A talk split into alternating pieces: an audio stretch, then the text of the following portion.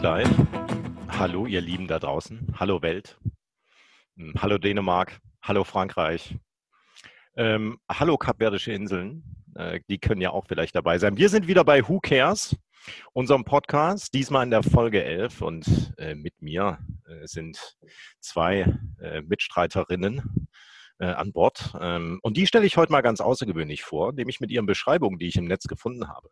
Da fangen wir mal an mit der Lena Lütjens-Schilling, die ja, wie wir alle wissen, Geschäftsführerin bei Nordlicht Consulting ist.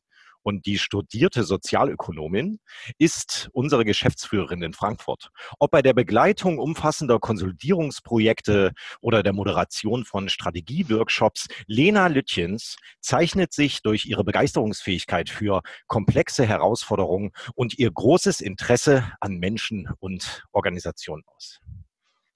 Äh, diese Eigenschaften haben sie schon nach Jordanien, Paraguay und äh, Marokko äh, geführt. Lena, schön, dass du dabei bist. Ich freue mich. ich, ich freue mich erst. Und dann ist noch ein zweiter Mann dabei. Zweiter Mann, dann ist noch ein zweiter Mann, also neben mir dabei, nämlich Markus Sekula.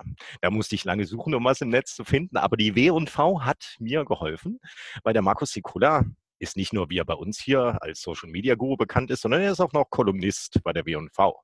Und Markus Zikola ist freiberuflicher Unternehmensberater im Bereich kreative digitale Kommunikation. Er befasst sich in der nicht immer klar zu trennenden Frei- und Arbeitszeit am liebsten mit New Work, Trends, äh, digitalen Kampagnen und kreativen Ideen. Ja, und ich äh, bin auch dabei, Marc Groß. Ich bin hier Geschäftsführer beim Deutschen Roten Kreuz Baden-Württemberg und über mich gibt es noch nicht so einen Text im Netz. Also eine kleine Hausaufgabe vielleicht fürs nächste Mal. So, ihr Lieben, dann habe ich ganz schnell noch, bevor wir ins Thema gehen, einen kleinen Text. Ähm, der heißt heute Meine Worte und soll so ein bisschen äh, Leuten, die immer versuchen, meine Texte zu interpretieren, erklären, wie meine Worte eigentlich so entstehen. Meine Worte. Im Innersten drin, im Selbst ruhen meine Worte. An jener wundersamen Pforte mischen sich die Farben meines Seins ins Kugelrund, trist auf blass und mehr noch regenbogenbunt. Drängen fröhlich frei. Verzeih. Lieber Marc, da gibt es Applaus und zwar nicht nur für dieses kleine Gedicht, sondern auch für die Einleitung, die ich als äh, sehr angenehm und gelungen äh, empfunden habe. Danke. Sehr, sehr gut vorbereitet auch einfach. Ja. Wahnsinn. Ja, der Marc ist da sehr akribisch. Immer. Immer. Seit elf Folgen. Heute, heute besonders. Heute besonders. Und da wird es jetzt nach der Vorstellung der beiden, äh, meiner beiden Mitstreiter, äh, wird sicherlich auch ähm, keine Überraschung sein, dass wir Themen gewählt haben, für die, die auch stehen, wie wir jetzt gerade gehört haben. Nämlich, wir haben mal zwei Themen. Zwei Themen, die auch miteinander zusammenhängen. Das erste Thema ist äh, New Work. Was für neue Arbeitsmodelle gibt es eigentlich da draußen? Was machen die mit uns? Sind die alle gut? Sind die nicht so gut? Das wollen wir heute ein bisschen unter die Lupe nehmen. Und das zweite Thema ist die ersten 100 Tage. Äh, wie ihr beiden vielleicht auf Twitter gesehen habt, haben wir so eine kleine Verbandszeitung. Da bin ich interviewt worden. Und da haben die mich gefragt, wie ist das eigentlich jetzt so in den ersten 100, ersten 90 Tagen gewesen? Äh, wie bist du mit den Herausforderungen umgegangen? Und auch darüber wollen wir sprechen. Ähm, und ich freue mich, äh, dass wir mit einer ersten Frage äh, beginnen, die ich gern einfach mal in den Raum reinkegeln äh, würde. Und zwar erzählt mir doch mal New Work. Was versteht ihr eigentlich unter diesem Thema? Ist ja auch so ein Mode- und Trendwort, was man da draußen sieht. Gibt es viel Managementliteratur dazu. Was versteht ihr eigentlich darunter? Und vielleicht noch eine anschließende Frage. Hm, wie seht ihr das eigentlich insbesondere in der Abgrenzung zu traditionellen Arbeitsweisen, Führungsformen. Das würde mich ganz gern interessieren. Dann fangen wir an mit der Lena. Die sieht nämlich auch vorbereitet aus. Ha, natürlich. Danke, Marc. Ich hätte jetzt gedacht, dass du natürlich gerade äh, wegen der Definition und so erst Markus fragst, aber ich kann auch gern zuerst antworten. Warum sollte weil, ich da zuerst fragen? Weil das in deiner Beschreibung eben sogar drin stand, dass du New Work. Mal, der Text ist fünf Jahre alt. Ich bin doch nicht mal mehr Kolumnist bei der WUV. Von daher, das wollte ich auch noch mal kurz sagen. Hey, mach meine also, Recherche jetzt nicht schlecht. Ja? du bist wieder zu Old Work zurückgekehrt. aber das ähm, nee, ich kann gerne anfangen. Was, was Lena äh, gerne machen kann. Genau. Ja, mache ich auch gern. Also, ähm, mir ist auch aufgefallen, dass da super viele unterschiedliche Verständnisse, glaube ich, inzwischen äh, kursieren von, wir haben bunte Post-its an der Wand, das ist bei uns New Work zu, wir ähm, sind äh, holokratisch organisiert, äh, alle gleichberechtigt im Unternehmen und so. Und da ist eine große Spanne drin, glaube ich. Ähm, mich beschäftigt das Thema auch schon, auch schon länger, ähm, also in, in unserem Unternehmenskontext auch. Und für mich ist eigentlich, ähm, sind so die, schlicht, äh, die, die wichtigsten Punkte dabei, ähm, dass man im Prinzip, also gerade jetzt in der, in der Organisation einer Zusammenarbeit, äh, hauptsächlich ergebnisorientiert arbeitet, dass man wegkommt von, ähm, es gibt hier Zeiten, in denen wird gearbeitet und ähm, in denen jeder nebeneinander im Büro sitzt. Ich muss dazu sagen, dass es bei unserer Arbeit sowieso nicht gut funktioniert. Ne? Wir haben drei Standorte, unterschiedliche Kunden überall ähm, in Deutschland. Wir sind standortübergreifend auch in Teams organisiert und so weiter. Also wir mussten da schon immer recht flexibel agieren. Ähm, aber es ist trotzdem so, dass das, das gibt es ja auch in anderen Beratungen, dass es schon darum geht, sozusagen, wie viele Stunden reist du? Also hast du abgerissen und dass sich daran irgendwie auch Performance misst. Und ähm, das ist was, was ich für völlig überholt halte. Also wenn jemand ähm, seine, seine Sachen wunderbar auf die Reihe kriegt in zwei Stunden und dann ein Eis essen gehen will, dann soll er das tun. Ähm, und so, glaube ich, leben wir das auch. Ist, also das heißt, für mich gehört dazu ergebnisorientiert arbeiten, flexibel sein, örtlich und auch zeitlich. Dann ähm, ist ein großer Punkt, glaube ich, für viele, und das ist eine Veränderung vielleicht auch maßgeblich zu früher, dass sie einen Anspruch haben, sinnstiftend zu arbeiten. Also zu wissen, warum sie Dinge tun und auch das Gefühl zu haben, dass es eben sinnvoll ist, was sie tun. Ähm, und dann, ja klar, selbstständig sich organisieren zu können, auch seine Arbeitspakete sich, sich selber zu holen und nicht irgendwelche Aufgaben auf den Tisch gelegt zu, zu bekommen.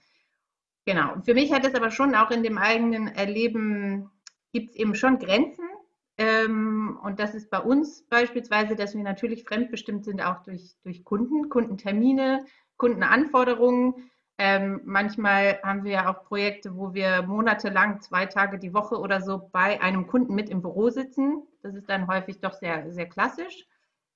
Also insofern ist es so ein bisschen durchmischt, hat, hat seine Grenzen und natürlich, ähm, das ist auch was, was uns in der Corona-Zeit beschäftigt, wie schafft man es, wenn man sich nicht so viel sieht, diesen Zusammenhalt und dieses was man eigentlich im Büro abdeckt über dieses gemeinsame Kaffee trinken. Ihr habt da beide auch von berichtet, wie nett das immer war, wenn ihr zusammen draußen einen Kaffee trinken gegangen seid. Ähm, wie man sowas trotzdem hinkriegt, ne? dieses Gefühl füreinander und auch diesen Austausch, den man eigentlich über Arbeit hinaus hat. Ja, so viel erstmal. Wow. Also Lena hat viel den soften Faktor betont. Eis essen, Kaffee trinken, liebhaben. Jetzt sind wir gespannt auf Markus. Ähm, ich glaube, in diesem Spannungsfeld, was ist New Work und was ist Old Work, würde ich ähm, gerne mein Lieblingsbeispiel, meinen Vater, äh, mal wieder mit einbringen. Und zwar ist der Mann, solange ich denken konnte, so als Jugendlicher und als Kind, immer um sechs abgehauen und um 14.30 Uhr stand er wieder bei uns auf der Matte zu Hause und danach hat er sich original keine einzige, Sekunde mehr mit Arbeit befasst. Ja, das war also ähnlich wie du das gerade gesagt hast. Es gibt so eine sehr, sehr klare Trennung zwischen Arbeitszeit oder nicht. Ne? Und bei meinem Vater war das eben so, der hatte acht Stunden Arbeit am Tag, vielleicht ein bisschen weniger, ich weiß nicht genau. Aber ähm, Danach war komplett Freizeit. Ich empfinde, das ist ein sehr, sehr großer Old Work Faktor. Ne? Und diese ganzen Sachen, wo es ganz viel Literatur gibt, von Post-its bis hin zu Kickertischen und Agile Work Methoden. Natürlich, das fällt alles in dieses Spektrum New Work. Aber ich probiere mich so ein bisschen zu verstehen als den Gegenentwurf zu dem, wie mein Vater eben gearbeitet hat, dass es zwar schon ähm, Zeiten gibt, in denen ich vor allen Dingen arbeite, aber die mixen sich immer wieder mit Zeiten, wo ich Freizeit habe. Ich habe euch mein neues äh, Arbeitsmodell neulich schon mal erklärt, dass ich immer 90 Minuten arbeite und 90 Minuten Pause mache, was hier bei uns zu Hause gerade zur Homeoffice-Zeit auch für gewisse Spannungen sorgt, wenn man so mitten um 11 Uhr dann anfängt, Netflix-Film zu gucken oder so. Äh, ist nicht ganz so einfach für alle anderen Beteiligten, aber ich habe Freizeit und kann also machen, was ich möchte. Ähm, schöpfe aber trotzdem die ähm, vier, fünf Stunden, die der Mensch am Tag wirklich intensiv mit seinem Hirn arbeiten kann, trotzdem aus. Und äh, das klappt für mich hervorragend. Und ich empfinde, das ist so mein New Work-Szenario. Äh, das kann ich machen von wo ich möchte. Das kann ich mit mehreren Arbeitgebern und Projekten machen. Ähm, ist was, was aus meiner Sicht sehr, sehr stark im Gegensatz zu dieser klassischen alten, ich fange um 6 Uhr an oder um 7 und ich bin eben um 15 Uhr wieder zu Hause. Marc, wie siehst du das? Ja, ich äh, will vielleicht erstmal einen kleinen historischen äh, Ausritt machen. Ich habe hier mal Pädagogik studiert, ähm, ist schon ziemlich lange her, aber da war natürlich auch Soziologie ein Fach und ähm, ähm, sag ich mal, in den 70er, 80er Jahren war, sag ich mal, in österreichisch, amerikanisch, ja, äh, Bergmann hieß der Soziologe, der sich mit dem Thema auseinandergesetzt hat und der so ein bisschen das sag ich mal, diese Grenze zwischen Old und New Work, ähm, so im Übergang zwischen, sag ich mal, Industrialisierung und Dienstleistungsgesellschaft daran festgemacht hat und gesagt hat, okay, also früher war der Mensch eigentlich nur ein Werkzeug, um Produkte zu erstellen. Ähm, und in diesem Übergang zur Dienstleistungsgesellschaft hat man sich eher Gedanken gemacht, hey, was kann der Mensch eigentlich auch kreativ beitragen und wie kann er sich eigentlich sinnhaft selbst verwirklichen? Ich glaube, das ist für mich auch nochmal ein Unterschied und das hast du ganz schön auch an dem Beispiel äh, festgemacht, Markus, dass ich glaube, dass Arbeit heute, das will sie zumindest gern. Also ich sage gleich mal dazu, ob das sage ich mal jetzt auch, das hat nicht nur positive Begleiterscheinungen, finde ich. Also das Thema, dass ich Arbeit nicht nur was verstehe, was ich abarbeiten muss in einem Produktionsprozess, da bin ich ein Teil davon und dann jetzt habe ich Freizeit, sondern es gibt fließendere Übergänge. Arbeit hat was Sinnbildendes für mich und ich verbringe vielleicht mehr Zeit mit meiner Arbeit als vielleicht mit meinen Lieben beispielsweise und meiner Familie. Ich definiere mich ähm, unglaublich viel über Arbeit. Also ich kann das auch, ich mache das auch an, an, mir fest, dass ich auch Gedanken mitnehme, äh, die ich abends noch so ein bisschen rumjongliere, wo ich mir überlege, wie ich Dinge auf Arbeit angehen kann, wie ich vielleicht neue Methoden verwenden kann. Und ich glaube, ähm, dass das natürlich ähm, sehr, sehr positiv für Unternehmen ist, wenn sie es schaffen, eine Atmosphäre zu erzeugen, dass Mitarbeiter eher ein familiäres Gefühl haben, dass sie sich auch geborgen fühlen äh, in ihrem Job ähm, und dass sie eigentlich mehr bereit sind, auch mehr zu geben, weil es eher ein kameradschaftliches und freundschaftliches Gefühl ist, wie man miteinander umgeht, als wie es so in klassisch hierarchischen Systemen funktioniert, die vielleicht mit mir da jetzt auch noch ein bisschen damit hierarchische Kommunikationskultur auf Basis von Akten, will ich das vielleicht mal nennen. So eher so ein behördlicher Touch von vor 10, 15 Jahren, kann man ja heute nicht mehr sagen. Heute sind Behörden ja schon auch viel digitalisiert. Aber ich glaube, das ist nochmal so ein entscheidender Unterschied. Ähm, und ich glaube halt, dass da Organisationen und Unternehmen viel mehr noch von dir beziehen. Also die nehmen dir noch, ich glaube tatsächlich, dass sie dir noch mehr Energie rauben. Du, man nimmt das als positiv wahr als Einzelner und als sinnstiftend und man hat dabei auch ein gutes Gefühl, aber am Ende äh, glaube ich schon, dass die Organisation noch wesentlich produktiver wird und noch viel mehr Impulse in die Organisation reingetragen werden und sie auch erfolgreicher wird dadurch. Nur ich weiß eben nicht, ob dieses immer, dieses immer schneller, höher, immer weiter, was ich damit im Übrigen auch verbinde, äh, auch mit diesen neuen Methoden, ob das tatsächlich dazu führt, dass der Einzelne jetzt wirklich sinnstiftendere Momente hat und ob oder ob nicht auf der anderen Seite er völlig in dieser Flexibilität zerrissen ist, ähm, in dieser Wisst ihr, wie ich meine, in diesem sprunghaften Sein zwischen verschiedenen Formaten, verschiedenen Orten, alles ist globalisiert. Und wo ist denn da noch Kontinuität? Wo kann er sich denn da noch aufgefangen fühlen? Das ist so ein bisschen das Spannungsfeld, was ich so ein bisschen vielleicht auch jetzt in der Debatte mit euch aufmachen will, ähm, wo ich äh, mhm. schon die Vorteile sehe, aber nicht sicher bin, was das mit dem Einzelnen macht und ob das nur gut ist. Da ist die Frage, die ich mir im Vorfeld überlegt habe. Ähm, vielleicht ganz passend dazu. Und zwar wollte ich auch darauf eingehen, wie stark man sich selber durch Arbeit definiert und wie man, wie groß der Teil eures Ichs ist, der über eure Arbeit kommt. Und ähm, da das eine recht schwierige Frage ist, ähm, würde ich sagen, dass ich zumindest mal äh, erstmal ein paar Sätze zu mir dazu sage. Da habt ihr ein bisschen mehr Zeit zum Überlegen. Und zwar geht es darum, dass wenn man so ein Freiberufler ist, der ähm, so eine Art Lebensstil, vielleicht in Richtung auch digitaler Nomade ähm, führt, da geht es immer schon sehr über die Definition, dass man selber ein großer Teil seiner Arbeit ist. Ja? Man bringt Kreativität mit ein, man bringt sein ganzes Leben mit ein, seine, ne, seine, seine Stunden und alles. Das ist immer so, dass man sagt, ich bin Freiberufler ne? und man sagt ganz, ganz selten, ähm, ich arbeite als oder ich arbeite für. Ne? Das ist ja schon alleine durch die Grammatik sehr, sehr stark dadurch geprägt, dass man sagt, ich ähm, arbeite an Projekten oder ich bin jemand, der sich mit kreativen Prozessen auseinandersetzt. Und von daher ist es bei mir so, dass ich mal gemerkt habe, dass ein sehr großer Teil meiner Arbeit und aber auch der sinnstiftenden Momente, das ist genau das, was du gerade gesagt hast, mal, ähm, dass die schon über die Arbeit kommen. Ne? Und dass manchmal so, äh, dann äh, irgendwie fahre ich abends dann nach dem Sport irgendwie nach Hause und denke, wow, krass, das war ein super Tag. Und ne, das ist dieser Lifestyle. Du hast äh, tagsüber ähm, Projekte, hast abends ein bisschen Sport und das fühlt sich wie ein gutes Leben an. Und da kann mir tatsächlich jeder sagen, wer möchte, wenn das sich für mich gut anfühlt, dann ist es das auch. Ne? Und ähm, genau, also das ist äh, bei mir sehr, sehr stark so, dass ich mich da über meine Arbeit und meine ähm, Projekte und meine Selbstständigkeit definiere. Und ich bin interessiert, ob das bei zwei CEOs auch so der Fall ist.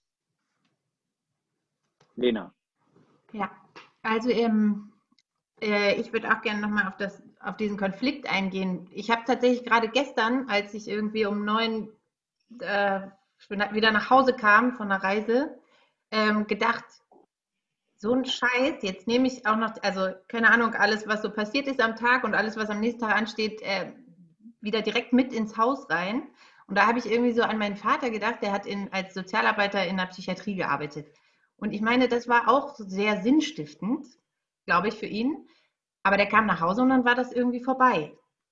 Ähm, ja. So, der konnte das dann abschalten. Ne? Und, und der, ich meine, auch zeitlich war das einfach weniger aufwendig da habe ich gerade gestern so gedacht, naja, okay, dieses Sinnstiftende ist sehr wichtig für mich, aber vielleicht gibt es eigentlich auch andere Jobs, in denen man dann weniger Zeit und so.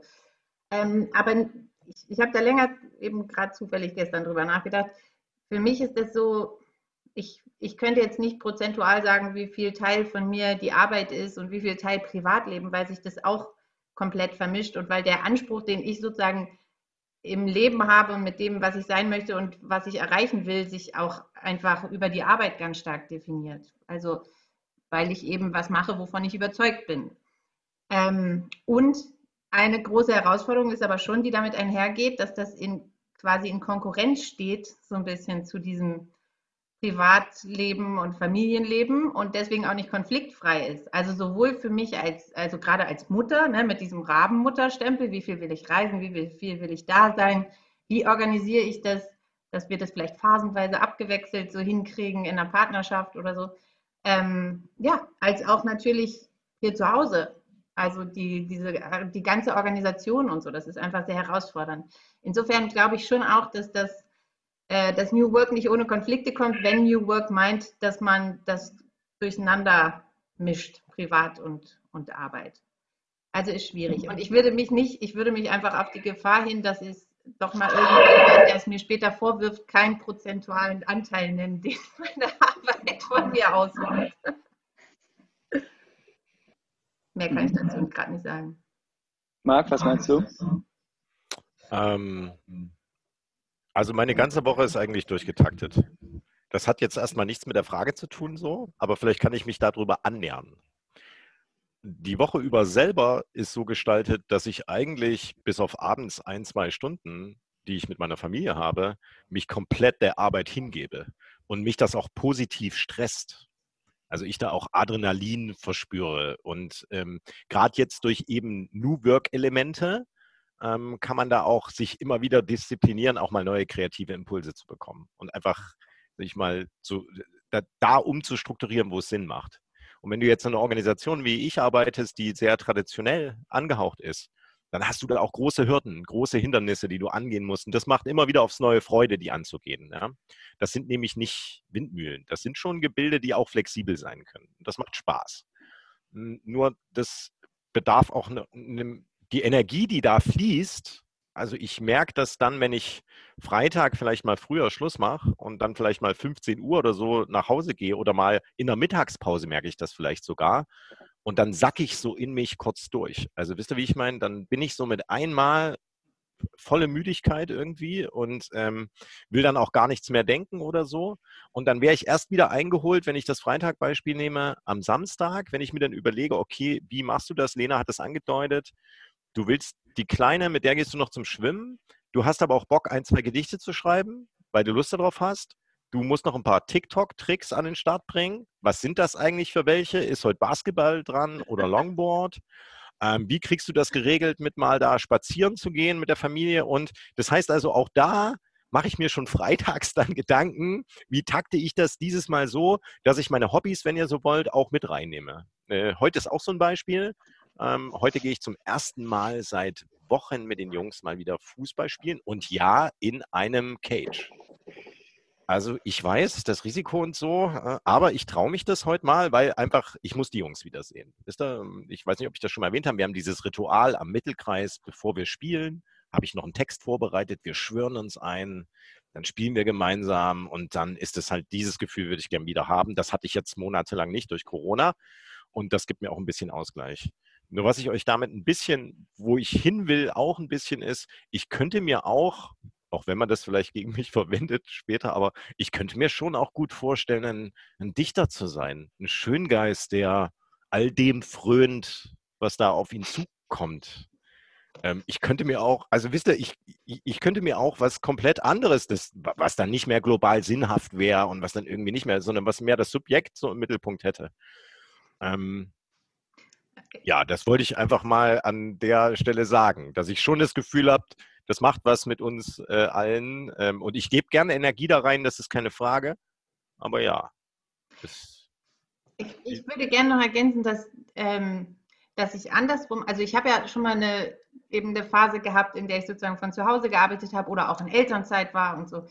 Und was ich schon merke, ist, ähm, das, was ich jetzt mache oder wieder mache, gibt mir einfach wahnsinnig viel Energie. Also es ist so, ich kann mir zwar jetzt auch gerade total gut vorstellen, ähm, genau, hier aus dem schönen Fenster zu gucken und irgendwie, wie gesagt, habe ich ja schon mal erwähnt, ein Bild zu malen oder so. Ähm, aber ich bin mir sicher, dass ich das nicht auf Dauer kann. Das könnte ich genießen jetzt nach dieser Stressphase. Das könnte ich sicher auch irgendwie ein, zwei Monate, maximal ein, zwei Monate genießen. Ähm, und dann wäre aber auch wieder gut. Also wenn ich so super volle, anstrengende Tage habe, aber da habe ich zum Beispiel, keine Ahnung, einen Workshop moderiert, wo es äh, für, den Leu für die Leute dann leichter ist, in der Sahelzone Projekte zu organisieren, dann gehe ich da raus und bin so voll geflasht, voller Energie ja. und dann komme ich nach Hause und dann sage ich zu meinem Mann, komm, wir gehen ein Bier trinken oder so.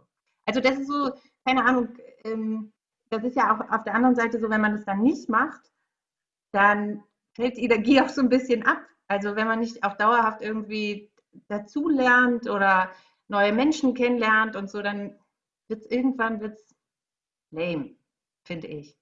Ich glaube, ein schönes Beispiel oder so ein Gedankenexperiment ist ja immer, wenn man sich vorstellt, man hätte jetzt 5 Millionen Euro auf der Kante. Ja, keiner.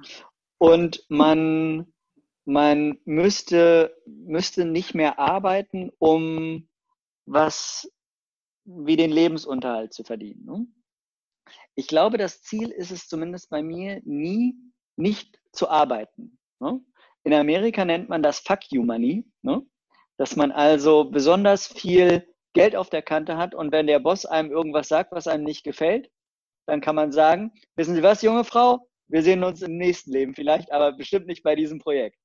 Und ähm, von daher, das ist für mich was, dass ich äh, schon das Gefühl habe, dass auch wenn ich mehr Geld hätte als jetzt, sprich ich nicht mehr fürs Geld arbeiten müsste, dass ich trotzdem gerne noch das machen würde, was ich jetzt mache. Vielleicht mache ich dann nicht mehr fünf Stunden am Tag, sondern noch drei oder zwei, I don't know. Oder ähm, vielleicht sogar auch mehr, keine Ahnung. Ähm, aber da ist für mich auf jeden Fall sehr deutlich geworden, ähm, dass der Job an sich schon der richtige für mich ist. Es ist nur äh, natürlich jetzt dadurch, dass eben meine 5 Millionen Fuck You Money fehlen, äh, noch ein bisschen stressiger, als ich das vielleicht möchte. Aber naja, gut. Klagen auf hohem Niveau. Ja. Aber so geht es mir auch. Ich, ich habe da tatsächlich auch schon drüber nachgedacht, gar nicht unter dem Titel Fuck You Money, aber ähm, was würde ich machen, wenn ich Schweine, Schweine viel Geld hätte? Mir fällt eigentlich nichts Besseres ein, als das, was ich gerade mache. Ich habe hab da genau darauf voll Bock. Nur eben, wie du sagst, ich würde es auch einfach ein bisschen runterschrauben. Ich hätte wahrscheinlich irgendwie freitags und montags frei und würde coole Sachen machen. Vormittags Eis essen gehen oder so. Weiß nicht ähm, mehr Sport und so, keine Ahnung. Aber den Rest der Zeit würde ich genau das machen, was ich jetzt mache. Und auch also, ein paar Challenges irgendwie zu haben. Also ich glaube, Lena, du solltest auf jeden Fall mal so ein Eisgeschäft aufmachen. Ich habe das Gefühl, dass Eis ist ja heute schon ein paar Mal von dir gekommen, dass du gerne Eis essen gehst. Vielleicht machst du das nochmal nebenbei. So einen kleinen Eis, rollenden Eiswagen oder sowas, weil da musst du es gar nicht mehr kaufen, sondern kannst direkt. Kling, ling, ling, ling. Ihr glaubt es nicht, ihr glaubt es nicht, aber wir haben natürlich in Stierstadt einen Eiswagen, der hier jeden Nachmittag hergefahren kommt, mit hausgemachtem Eis. Das ist die Lina, die Verkäuferin, und da kann ich natürlich nicht in Konkurrenz gehen, ist ja klar. Also ist auch nichts. Nee, das wollen wir nicht. Das wollen wir nicht. So. Ähm, Nochmal New Work. Also die ganzen neuen Methoden, die da immer reinschwappen. Ich hatte heute schon wieder ein spannendes Gespräch in der Liga der freien Wohlfahrtspflege. Ähm, da gibt es, glaube ich, äh, so, ein kleine, so ein kleines äh, Social Innovation Lab in Freiburg, das heißt Grünhof, glaube ich. Mhm. Ähm, und die hatten, haben uns heute ein Angebot geschnürt, ein kleines, und haben gesagt, wollt ihr nicht von euch Mitarbeiter entsenden für so ein Einjahresprogramm? Und in diesem Einjahresprogramm geben wir den Know-how zum Thema Digitalisierung, zur Prozessgestaltung und machen das auch mit agilen Methoden. So, und da wollte ich jetzt mal von euch wissen, braucht es eigentlich immer agile Methoden, um wirklich kreative Ergebnisse oder Produkte zu erzeugen. Also braucht es tatsächlich komplett neue Prozessstrukturen, Design Thinking und solche Themen, ähm, um, sage ich mal, neumodische, neumodische Geschäftsmodelle zu entwickeln? Oder ist das manchmal auch, weiß ich nicht, braucht es das auch, damit wir Produkte haben, die wir anbieten können im Beratungsbereich? Also zufällig habe ich genau dazu gestern einen ganzen Tag gestaltet. ähm, ich bin grundsätzlich ähm, der Meinung, dass agile Methoden nur da eingesetzt werden sollten, ähm, wo sie auch sinnstiftend sind, da sind wir wieder bei sinnstiftend, sondern wo sie einen Mehrwert ne, für, für die Organisation, für, für das Ergebnis erbringen. Aber äh, und, und ich habe noch nie gesehen, dass wirklich zum Beispiel jetzt Scrum in Reihenform, in purer Reihenform, vielleicht außerhalb der Softwareentwicklung irgendwo umgesetzt worden ist.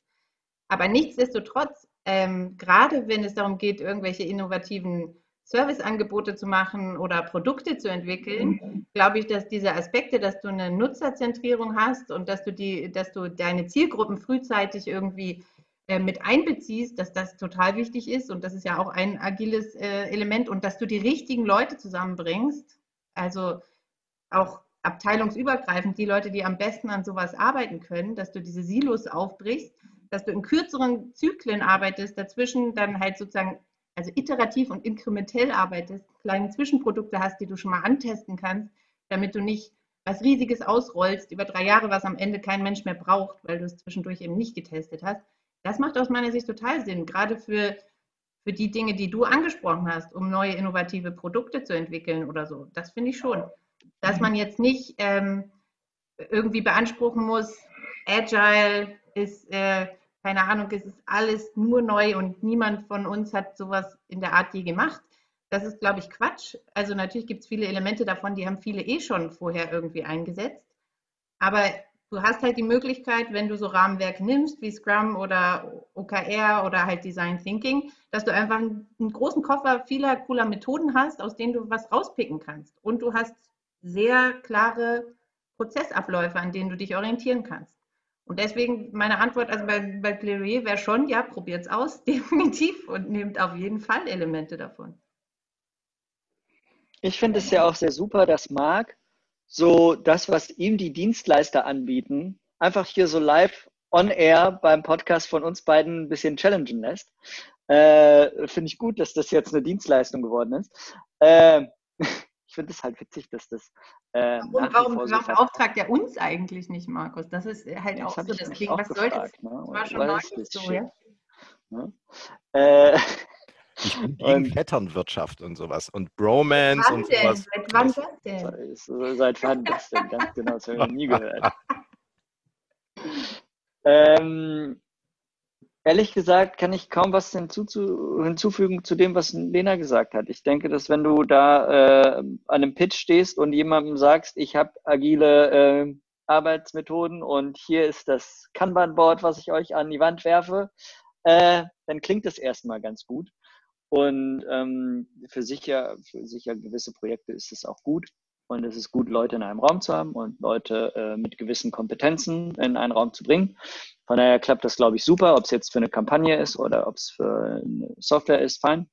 Aber ob das für jemanden, der von euch nach Freiburg gesendet wird, äh, was bringt, I don't know. Äh, keine Ahnung. Ach so, das war jetzt auch nicht die direkte Frage. Das war jetzt nur das Beispiel und ihr solltet dann, wie die Lena das gemacht hat, auf Metaebene antworten zu dem Thema. Das damit kann ich nicht, das weißt du doch. damit ich dann nochmal jonglieren kann damit, ja, äh, und sagen kann, dass gerade in unserem Sektor das nach wie vor ein großes Thema ist, dieses, also auch in Ministerien, also nicht nur bei uns, also ich arbeite in Säulen, in Kommunikationslinien, die von oben nach unten gehen, die nicht irgendwie wunderschön miteinander vernetzt sind mit den anderen Säulen und also du per se die Schwierigkeit hast, wenn du jemanden in der Organisation fragst, was macht eigentlich der andere da gegenüber, dann können die dir selten antworten, was er da genau macht. Dann haben die den schon mal gesehen, die wissen vielleicht, okay, was für familiäre Verhältnisse hat er, die haben ein Eis gegessen zusammen, aber selten wissen die ganz genau, was da inhaltlich läuft. Und da bin ich auch ein großer Freund davon, ähm, dass eigentlich ganz gut ist, dass dass jeder so von dem Gesamtportfolio was weiß. Ähm, und du dann kannst du nämlich auch, sag ich mal, das Ziel oder die Strategie der Organisation viel besser auf den Punkt bringen, wenn du das immer in so einem, wir nennen das bei uns komplexes Hilfeleistungssystem, wenn ihr so wollt.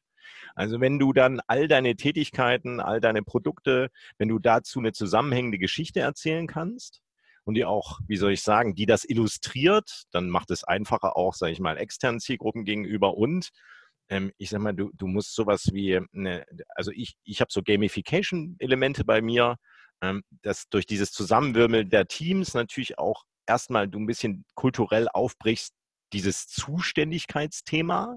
Das ist bei uns noch ein ganz großes, aber ich habe doch das studiert jetzt da und ich habe die Voraussetzungen und ich kann ein Computerticket bearbeiten und kann hier äh, die Tastatur austauschen. Und wieso sollte jetzt so ein anderer Typ, der jetzt irgendwie was mal mit Digitalisierung gemacht hat, wieso sollte ich jetzt mich mit dem austauschen über so IT-Infrastrukturthemen? Weil das ist ja meine Zuständigkeit. Und ich glaube, dass wenn die Philosophie mit agilen Methoden einhergeht oder mit dem Thema New Work einhergeht, dass ich irgendwie in der Gesamtorganisation produktiver sein kann, ähm, wenn ich viel mehr querverweise oder die Assets der Einzelnen viel besser nutze, äh, untereinander, dann bin ich völlig bei euch. Dann, ähm, dann ist es, sag ich mal, wenn du das anschlussfähig machst und dir guckst, okay, wie, sind, wie ist die Belegschaft da gerade und wie kann ich sie kulturell langsam entwickeln, ohne dass ich sie verliere, bin ich auch gerade drin in diesem Thema, ähm, dann ist das, glaube ich, äh, richtig verstanden und äh, wie sagt man, in der Postmoderne, dann ist das ein affirmatives Instrument, wenn ihr so wollt. Ja, also dann ist es nicht indifferenter Einheitspreis, sondern konstruktiv verstandenes Patchwork, so ein Stück weit. Er redet jetzt bin ich, jetzt habe ich die ganze Sache verloren. Ich glaube, ähm, er meint, er will interdisziplinäre Teams aufsetzen oder so. Nee, ich glaube, ich habe genau das gemeint, was ich gesagt habe. also es ist natürlich auch so, dass wenn man in so einem Raum sitzt und jeder weiß, was der andere macht und wo die einzelnen Deliverables sind, dann äh, gibt es ja auch Leute, die sich damit gar nicht so wohlfühlen. Ne? Weil das heißt sozusagen, du musst sehr häufig abliefern, was du geleistet hast. Das heißt also dieses Larifari, wir gehen mal ins Homeoffice und wir sitzen eigentlich alle äh, da und gucken, was der Eismann draußen macht. Das ist dann natürlich nicht mehr ganz so einfach. Äh, und naja, das ist natürlich auch so, da gab's, haben wir da neulich drüber gesprochen, dass es diesen Fall irgendwo gab in Italien, wo da ein Beamter äh, geehrt werden sollte für lange Zugehörigkeit und dann äh, kam raus, dass die Person irgendwie zwölf Jahre gar nicht mehr im Office war oder so. Gab es da neulich mal so einen, Habe ich auch gehört. Artikel. Und das würde natürlich jetzt bei agilen Arbeitsmethoden nicht unbedingt vorkommen. Ne?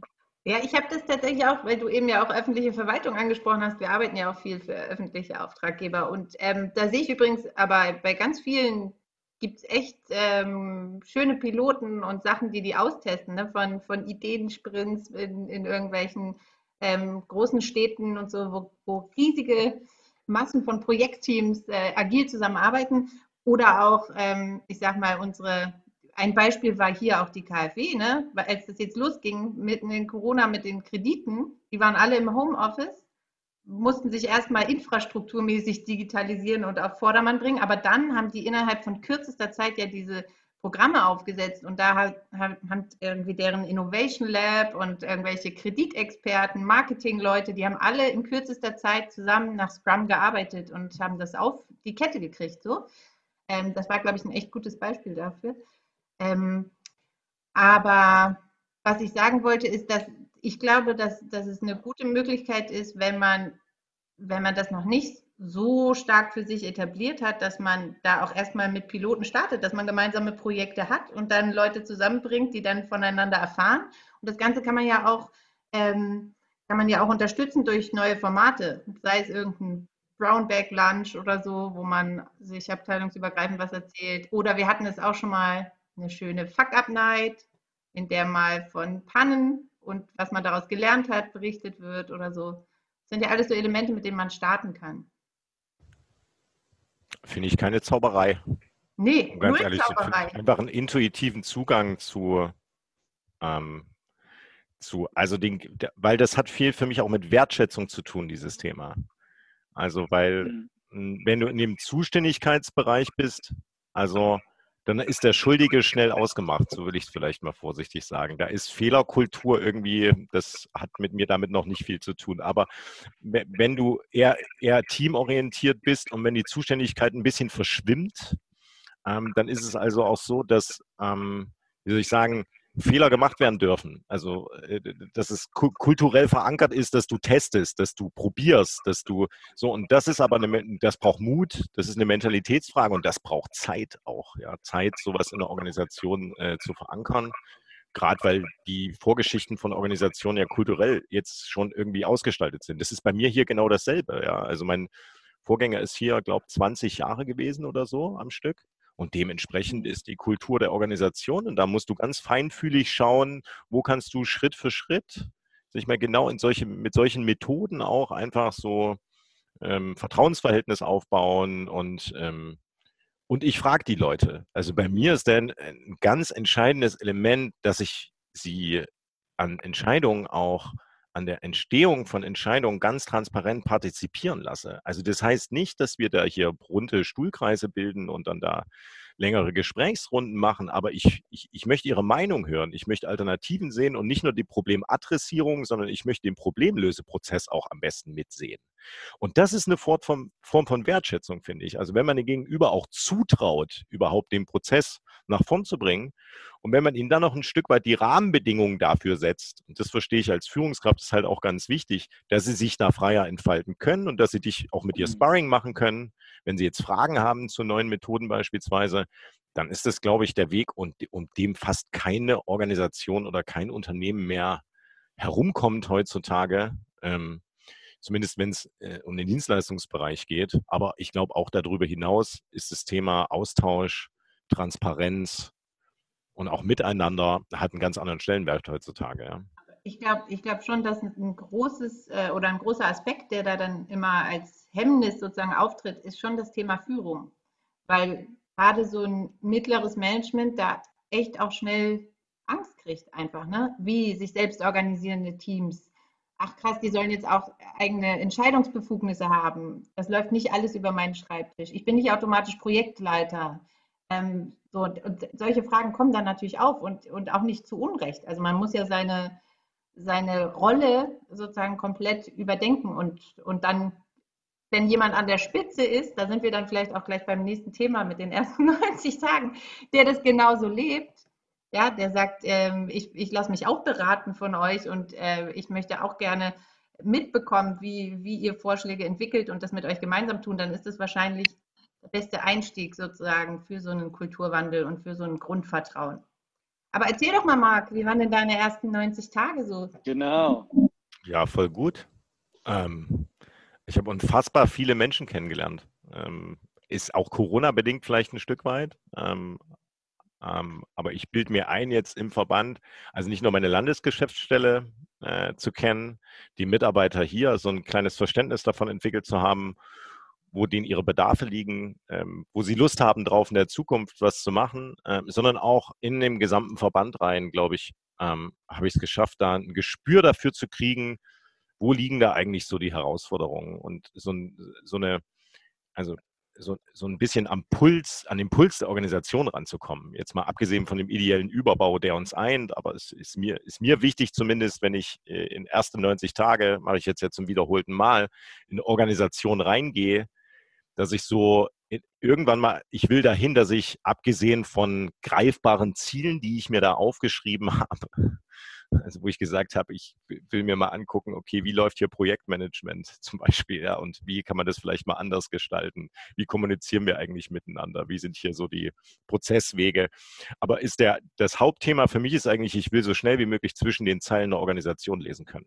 Also wenn andere Leute miteinander über irgendein ähm, Thema diskutieren, dann kannst du ja, wenn du zwischen den Zeilen einigermaßen verstehst, um was es geht, wenn du einigermaßen inhaltlich dran bist, dann kannst du so ein bisschen erfahren, wo liegen hier eigentlich so die, die Themen, die tiefer liegend sind. Also nicht nur die Symptome und diese tief hängenden Trauben, die du schnell abgreifen kannst, sondern schon ein bisschen verstehen, wie tickt das hier, wie sind wir eigentlich da zu dem geworden, was wir heute sind. Das finde ich für mich immer ein wichtiges Thema und das habe ich, glaube ich, ganz gut hingekriegt äh, in äh, diesen ersten 90 Tagen. Und bei mir ist es zum Beispiel dieses Thema, mh, hm, dieses Thema, wie stark und geeint bis, sind eigentlich hauptamtliche und ehrenamtliche Leute, die da draußen auf der Straße äh, stehen und dann, sage ich mal, da Menschen helfen in so einer Pandemie. Und was treibt die eigentlich an? Was macht die? Für die ist das selbstverständlich. Also das ist, das ist Teil den ihres Habitus, sowas zu machen. Und die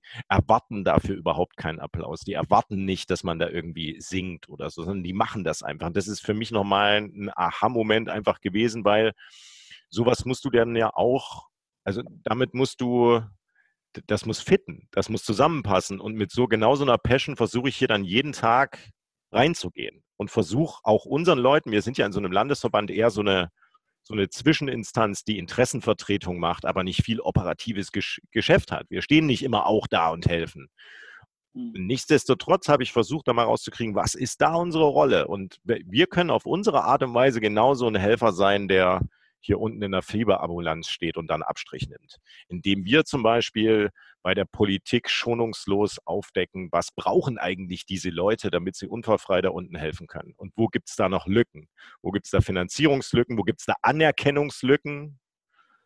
Das sind so, wenn du das übertra übertragen bekommst und wenn du da, da, also das ist so für die nächsten Monate, hätte ich das dann, dieses Gefühl auszubauen. Also das mitzunehmen, und einfach die genau mit derselben Passion hier täglich, egal ob das hier eine Buchhaltung ist oder ob das hier, also ein Verständnis dafür zu kriegen, dass wir Teil dieser Organisation sind und dass wir da genauso Teil dieser Wertschöpfungskette kriegen, kriegen äh, sind und dass wir genauso auf unsere Art und Weise helfen und die Dinge nach vorn bringen. Das sind so meine ersten 90 Tage. Ganz geil eigentlich. Ja, ich kann ja meine 90 Tage mal anschließen, wenn du nichts gerade dazu rückfragen willst, Markus, oder von deinen letzten 90 Tagen berichten willst.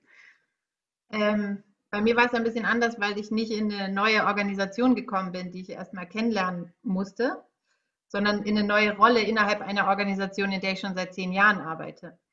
Und ähm, ich hatte große Pläne oder ja doch große Pläne in Bezug auf ähm, Kommunikation und Marketing und Organisation. Also wir organisieren uns äh, ja nach Objectives and Key Results oder steuern uns danach und haben da so kurze Zyklen. Ihr wisst, agile äh, Strategie, agiles Strategie-Framework. Das hat plötzlich, und ich habe das, wir haben das Anfang des Jahres aufgesetzt oder ich habe das dann auch aufgesetzt und äh, es lief gerade alles ziemlich gut an, über alle Teams hinweg, Strategie klar, alle ziehen an einem Strang. Dann kam Corona und äh, wir mussten viele Leute in Kurzarbeit schicken. Äh, und dann hat das alles überhaupt nicht mehr gepasst, weil wir dann das auch nicht so beteiligungsorientiert umsetzen konnten, wie wir es eigentlich immer gemacht haben und so. Das heißt, das ist irgendwie weggefallen. Gleichzeitig ähm, sind natürlich alle Investitionen, die wir geplant hatten, auch für Kommunikation und Marketing, haben wir erstmal auf Eis gelegt.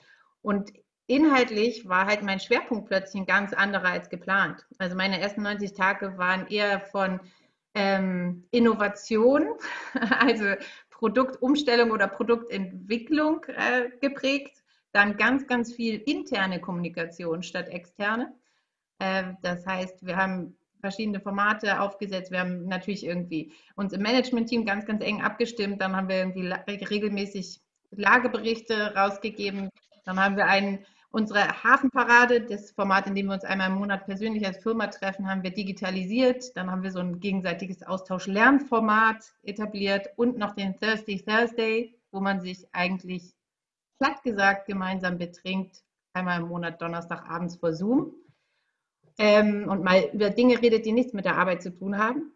Naja, und darüber hinaus gab es natürlich so ganz viel Konsolidierungssachen. Und jetzt, wo wir ähm, da aber auch, glaube ich, als Team einfach alle zusammen, nicht nur die Geschäftsführung, nicht nur das Management-Team, sondern echt auch äh, alle Mitarbeitenden über ihren großen Einsatz und ihre, ihre Flexibilität auch einen guten Job gemacht haben und echt jetzt wieder sehr gut dastehen, sind wir aber immer noch auf diesem Rückweg zu normal Null und wissen natürlich auch gleichzeitig nicht, was passiert mit der zweiten Welle oder so. Stoppen dann plötzlich wieder alle ihre Projekte oder setzen sie aus oder vertagen sie oder so? Kommen wir nochmal in eine schwierige Situation oder nicht?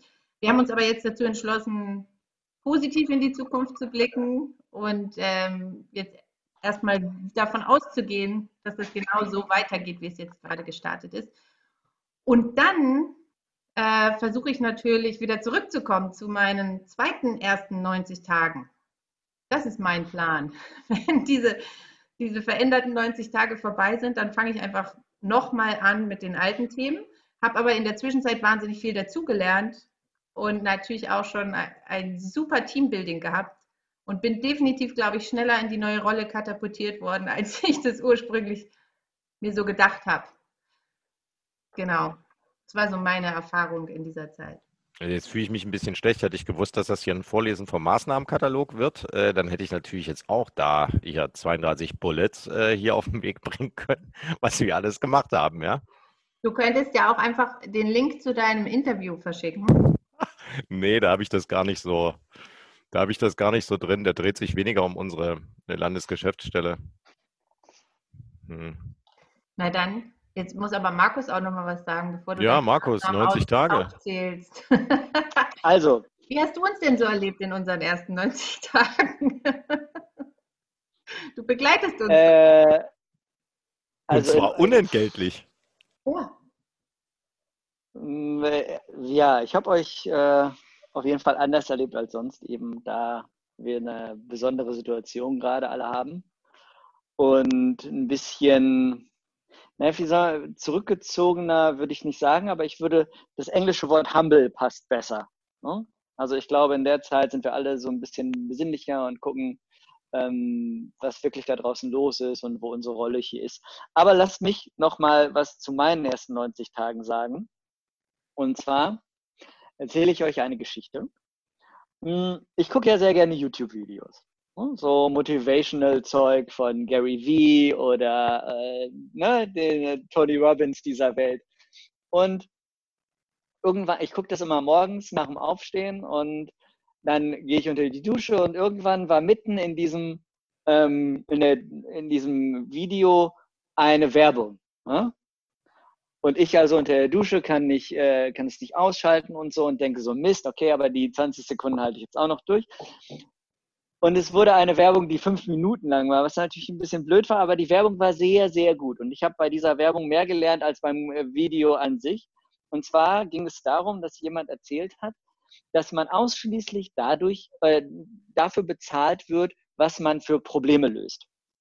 Ja, wenn ich zum Beispiel gucke, ich habe zu Studienzeiten von einer ganz, ganz großen Menge Akten, also lasterweise Akten mit fünf oder zehn anderen Leuten, die Tackernadeln entfernt, damit die eingescannt werden konnten. Ne? Das ist ein Job, der war nicht besonders gut bezahlt, aber das war auch berechtigterweise so, weil das Problem, was ich lösen sollte, hätte jeder Mensch auf dieser Welt, der zwei gesunde Hände hat, lösen können. Das heißt also, die, sagen wir mal, sechs Milliarden Menschen, die befähigt, äh, fähig werden, diesen Job zu lösen, haben mir eben nur meine 7,12 Euro eingebracht. Fair. Ne? Und wenn ich mir dann angucke, wenn es so Leute gibt, die äh, zum Beispiel einen Hirntumor rausoperieren oder die jahrelang Training für sowas brauchen, die Corona heilen, I don't know. Ne? Also die Ärzte, die gerade im Moment da unterwegs sind oder die, die Leute an den Frontlines da, ähm, dass die natürlich besser bezahlt werden als 7,12 Euro, ist klar, weil das Problem deutlich komplexer ist und es vielleicht in Deutschland nur 10 Leute gibt und nicht 80 Millionen, die dieses Problem lösen können.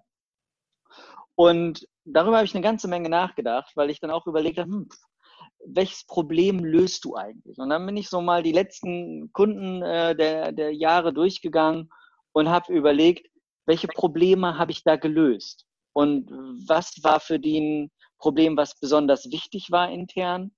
Ähm, was war ein Problem, wo ich vielleicht am Anfang auch gar nicht gedacht habe, dass ich dafür angetreten bin? Hm?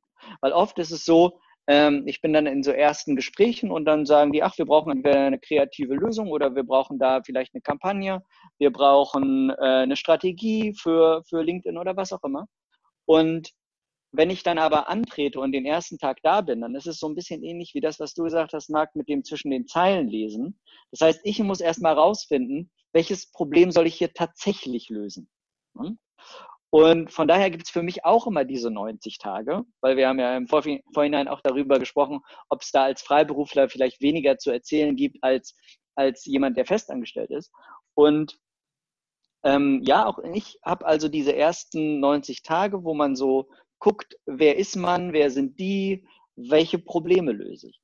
Und von daher ist es für mich dann immer sehr, sehr wichtig rauszustellen, ähm, was ich auch sehe. Ne, das heißt, ich gebe den Kunden immer relativ viel Feedback, was ich das Gefühl habe, was hier eigentlich passieren sollte ähm, im Vergleich zu dem, was sozusagen auf meinem KVA steht.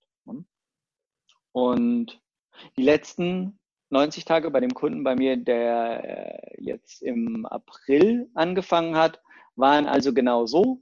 Ich habe äh, nicht, also nicht ganz genau erkennen können, was die Probleme sind.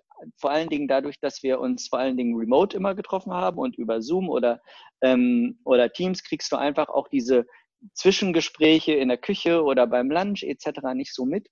Ähm, aber ich glaube, jetzt nach 90 Tagen weiß ich, wozu ich angetreten bin und das gehen wir jetzt an. Ähm, ich hatte übrigens, ich habe gerade Mitarbeitergespräche so. Wir kommen ja hier auch wieder her. Und ich habe auch im mittleren Führungsbereich erfahrene Leute sitzen. Ne? Also wirklich erfahrene Leute, die das seit Jahren machen, die für die Organisation stehen. Und die haben mir gesagt, ähm, dass sie gerade mit super viel Freude und mit super viel neuer Energie und mit, weiß ich nicht, dass sie nochmal ihren zweiten Frühling gerade haben, wenn sie hierher kommen. Mhm. Egal ob virtuell oder jetzt, ob sie so in, hierher kommen.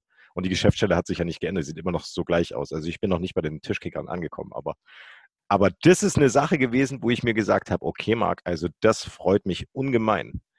Also, da, dass es da, dass da Leute tatsächlich ähm, also, dass es offensichtlich nicht nur mir so geht, dass ich hier jeden Tag mit Spaß hergehe und dass mich das total bockt, was wir hier gemeinsam machen, sondern dass das auch jetzt mehreren Leuten so geht und nochmal stärker so geht. Jetzt muss man natürlich sagen, die hatten da auch Lust drauf, von Anfang an was Neues zu machen. Aber du weißt ja nicht, ob sowas funktioniert. Sowas sind ja immer Experimente. Ähm, wenn du jetzt, selbst wenn du wie die Lena aus einer Organisation in, sag ich mal, die CEO-Position reinwächst, heißt es ja nicht zwangsläufig, dass das fittet und dass das gut funktioniert.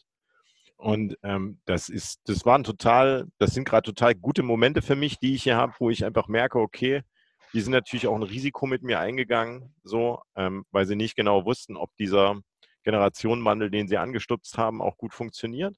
Und ich merke einfach, dass es nicht nur mir Freude bringt, hier zu sein, Und das ist, wie, keine Ahnung, das ist am Ende des Tages wertiger für mich und gibt mir mehr, ähm, gibt mir mehr Orientierung als wie wenn ich weiß, okay, wir haben die Zeit auch wirtschaftlich gut in den Griff gekriegt, äh, wir konnten auch mhm. Kreisverbänden unterstützen und solche Themen, ja. Also und ähm, es macht Freude. Und Marc, ich weiß ja, wie, wie du bist als Boss und ähm, weiß, dass du da immer sehr, sehr viele Sachen anstößt. Ähm, glaubst du, dass für dieses erfahrene Mittelmanagement auch Corona ähm, sozusagen die Arbeit sinnstiftender gemacht hat? So, dass ihr jetzt an was arbeitet, was vielleicht gesamtgesellschaftliche Relevanz noch stärker hat als vorher? Kann man, kann man das vielleicht so sagen? Ich, ich glaube zumindest, dass diese Krisensituation, das ist ja nicht die erste Krise, die die ne, jetzt hier erlebt haben. Wir hatten ja in 2015 mhm. die Flüchtlingskrise, da war ja auch das Rote Kreuz mhm. flächendeckend im Einsatz, Feldbetten mussten da gekauft werden, Unterbringungen gezimmert werden. Aber das revitalisiert, glaube ich, jedes Mal die gesamten Leute, die hier fürs Rote Kreuz arbeiten. Ich glaube, in dieser Phase jetzt noch haben wir den besonderen Moment, dass es alle revitalisiert hat, bis zu einem gewissen Grad. Also weil ja mhm. alle möglichen Organisationen in diesem neuen Spannungsfeld irgendwie da agieren mussten. Und sie haben so viel gelernt. Also ich finde halt, der Lernmoment im Zuge von Corona für erfahrene Kollegen, der ist unfassbar, weil die haben sich darauf eingelassen. Also wisst ihr, wie ich meine, das sind so einfache Sachen wie, dass die unfallfrei jetzt ein Meeting online durchführen können, irgendwie virtuell, ähm, dass sie mit einmal merken, hey, ich bin mit meinem Team ja connected. Also ich, also ich mache bei Teams irgendwie eine kurze Schalte, stimme mich mit dem kurz ab. Das sind kurze Wege und ich finde, das gibt denen nochmal was, also das gibt denen nochmal eine ganz andere Orientierung und sie können mich halt auch, sie fragen mich dann halt auch, ne? Also wir bauen dann gemeinsam, wie kann sowas aussehen? Weil wir mussten uns ja überlegen, die Buchhaltung funktioniert bei uns fast nur haptisch, wenn ihr so wollt. Oder hat es vorher. Und dann müssten wir uns überlegen, wie kriegen wir das denn jetzt da jetzt geregelt? Und wir haben es geregelt gekriegt. Und das muss hat einer die Tackernadel entfernen. Ne? So sieht's aus, ja. Also hätte ich das vorher gewusst, hätte ich dich einfach mal hier hochgeholt, Mann. Aber ja, also ich, ich, ich finde, äh, wie ist das bei dir, Lena, gewesen? Ich, ich finde, das hat nochmal was was anderes mit, aber auch mit den Jungen, das muss man jetzt auch mal sagen, weil die ja mit einmal ganz anders auch angenommen, also wisst ihr, wie ich meine, das hat sich da ein bisschen verlagert. Die hatten einfach Wissen und Know-how, was jetzt mit einmal für die Erfahrenen auch spannend war und da gab es auch so ein bisschen Rollentausch. Ähm, und da sind die sich auch näher gekommen, habe ich das Gefühl. Also ich will euch mal sagen, wir duzen uns fast alle. Okay, das ist jetzt nichts so Sensationelles für euch alle wahrscheinlich, aber als ich hierher kam, waren wir noch alle sehr äh, vorsichtig distanziert und das ist ja auch gut so und so. Ähm, aber ich merke einfach, wie wir da uns viel stärker aufeinander zubewegen und wie wir da zusammengewachsen sind und was auch die, die ältere Generation, die erfahrene Generation kann auch ganz anders was mit der jüngeren anfangen durch äh, diese Corona-Geschichte. Also bei uns war das jetzt eher so, ähm, das hat jetzt nicht nur positive Effekte gehabt oder es war jetzt auch nicht nur einfach alles. Also ich habe zwar eben gesagt, dass wir da als Team zusammengewachsen sind und so, aber es hat schon auch Katermomente. Also ich meine, diese Kurzarbeit ist zermürbend für viele, eigentlich für alle. Ähm, diese Kombination aus äh, Krisenmanagement plus operativer Arbeit und dann irgendwann wieder dieses eigentlich gefährliche Rumreisen und so hat uns alle auch oder schlaucht uns alle einfach auch echt wahnsinnig. Und ähm, es ist schon dieses Austesten, wie können wir zusammenbleiben, obwohl wir uns nie sehen. Da, da gab es auch Höhepunkte und Tiefpunkte. Also es ist mal so, das gab es in Phasen. Und ich glaube, ja, also wahnsinnig viel gelernt haben wir alle dabei auch. Für uns war es, immer für diejenigen leichter, die in Projektzusammenhängen waren. Ähm, aber darüber hinaus eben so ein bisschen schwer. Und ansonsten sind unsere Realitäten total unterschiedlich, auch innerhalb der Firma. Also ich habe mal ein Halbjahresgespräch geführt mit einer Kollegin, die war seit März nirgendwo mehr. Die hat aber, äh, weiß ich nicht, 80 Prozent gearbeitet, aber nur digital. Die hat jeden Tag zwei Workshops moderiert, aber alles von zu Hause, während ich wie eine Blöde hier wieder durch die Republik fahre und Workshops moderiere. Also es ist total kundenabhängig. Und dementsprechend haben wir auch unterschiedliche Erlebnisse. Und dann hat es natürlich auch noch immer damit zu tun gehabt, wer wie, wel, unter welchen Bedingungen ähm, Familie und Arbeit kombinieren musste oder Haustiere und Arbeit und was weiß ich. Also insofern, nee, es hatte nicht nur, nicht nur zusammenhaltende Elemente, sondern auch echt herausfordernde. Aber ich hoffe und ich merke gerade, dass wir da schon gestärkt daraus hervorgehen insgesamt, weil wir es dann eben gemeinsam auch geschafft haben. Ja, ich romantisiere auch schon, glaube ich. Äh, Lena, du hast natürlich vollkommen recht. Ähm, wir haben ja unsere Seniorenreisen GmbH, sind wir gerade in der Abwicklung. Ähm, also gerade Frauen mit Kindern hatten eine harte Zeit, ähm, auch wenn die dann Homeoffice-fähig waren. Also das ist alles klar, das ist alles gesetzt, würde ich sagen, ja. Ähm, da bin ich völlig bei dir. Also das, was wir, wir hätten das da nicht gebraucht. Also da sind wir uns, glaube ich, alle einig, ja. Ach, schon wieder. Schon wieder. Gut, ich glaube, es ist Zeit für unseren Block der letzten zwei, drei positiven Sätze. Ich habe das jetzt einfach mal so reingeschmissen, weil da muss ich auch nicht als erster was sagen. Äh, Lena, was äh, sagst du denn zu deinen ersten ein, zwei, drei ja. positiven Sätzen? Also heute mache ich es auch mal als erste, weil sonst schiebe ich es ja immer weg. Ähm, und ihr geht da ja auch freundlicherweise immer drauf ein. Also ähm, zum Thema New Work würde ich noch abschließend sagen wollen, dass ich insgesamt finde, dass wir da ähm, in den meisten Organisationen wirklich auch ein Riesenstück weitergekommen sind. Ich glaube auch kommen müssen, weil ich sehe schon auch in dem, in dem sozusagen Wettbewerb um die besten Leute ist das einfach auch eine Grundvoraussetzung, dass du denen gute Arbeitsbedingungen anbietest, ähm, in denen die selbstbestimmter, auch flexibler mit Ort und Zeit umgehen können. Nichtsdestotrotz äh, finde ich es auch ganz wichtig, was, das war, glaube ich, auch dein Beispiel von deinem Vater, Markus, dieses nach Hause kommen und mal an was anderes denken, hat auch viele Vorteile und ist, glaube ich, zum Teil auch gesund. Also gerade dann auch als Arbeitgeber oder Führungskraft muss man eben extrem aufpassen, dass man diese Erwartungshaltung vielleicht entweder von sich selbst oder überhaupt auch als Unternehmen nicht auf seine Mitarbeitenden so stark überträgt, sondern dass man ihnen vielleicht auch ganz bewusst mitgibt, so und jetzt äh, möchte ich nichts mehr von dir hören in den nächsten zwei Wochen, weil du bist im Urlaub und sei bitte nicht erreichbar oder so. Daran werde ich mir ein Beispiel nehmen. Ich fahre ja jetzt in Urlaub und dann versuche ich mal so wenig wie möglich an Arbeit zu denken und so wenig wie möglich in meine E-Mails zu schauen. Mal sehen, ob mir das gelingt. Aber das ist mein positiver Ausblick liebt eure Arbeit, aber genießt auch den Teil darüber hinaus, die Freizeit. Sehr gut. Lieber Marc. Also ich wüsste nicht, ob ich jetzt hier noch ein Wortkontingent zur Verfügung hätte nach dieser wunderschönen positiven äh, Botschaft. Äh, das heißt ja für uns dann auch, und das ist ja eine positive Nachricht, manchmal auch Sommerpause, ne? In unserem Podcast hier, wollen wir an der Stelle einfach auch nochmal sagen, ne? Oder Markus, machen wir das zu zweit weiter? Wie ist das? Nee, nee, ohne Lena ist dieser Podcast ja nicht komplett. So sieht's aus. Also Sommerpause. Ähm, und Sommerpause ist ja auch was Positives. Ähm, kann man mal ein bisschen zu sich kommen. Können alle ein bisschen recherchieren zu folgenden Themen. Und ja, ich wollte mich nur bei euch beiden einfach mal bedanken, ne? jetzt wo Sommerpause ist. Ähm, weil das, was wir hier machen, ähm, mache ich zum absoluten Selbstzweck, äh, weil mir das sehr gut tut ähm, einmal die Woche seit ein paar Monaten mit euch einfach mal so zu sprechen über Dinge, die mich bewegen.